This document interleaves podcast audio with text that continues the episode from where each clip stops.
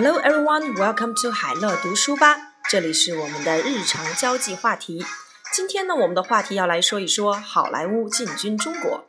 中国经济的崛起和国际形象的不断提升，吸引了好莱坞的目光。去年，中国电影市场的票房收入达到了一百七十亿美元，排名世界第二。而与此同时，美国电影市场的票房收入则在持续下降。因此，中国市场对于美国电影业而言是一个极具吸引力的增长机会。一些好莱坞制片厂已经与中国公司合作，制作基于中国历史和文化的电影，以开拓中国市场。经济的崛起，economic rise，economic rise，国际形象，international image，international image，电影市场，movie market，movie market，达到，reach。or among two，排名 rank rank，下降 decline or descend or drop or go down。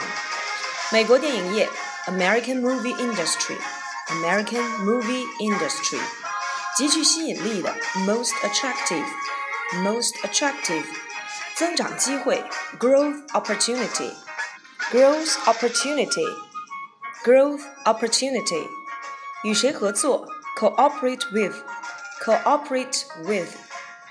China's economic rise and growing international image have attracted Hollywood.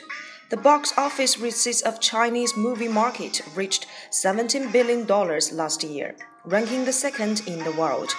At the same time, the box office receipts of American movie market have been declining. As a result, the Chinese market is the most attractive growth opportunity for the American movie industry. Some Hollywood studios have cooperated with Chinese companies to make films based on Chinese history and culture to exploit Chinese market.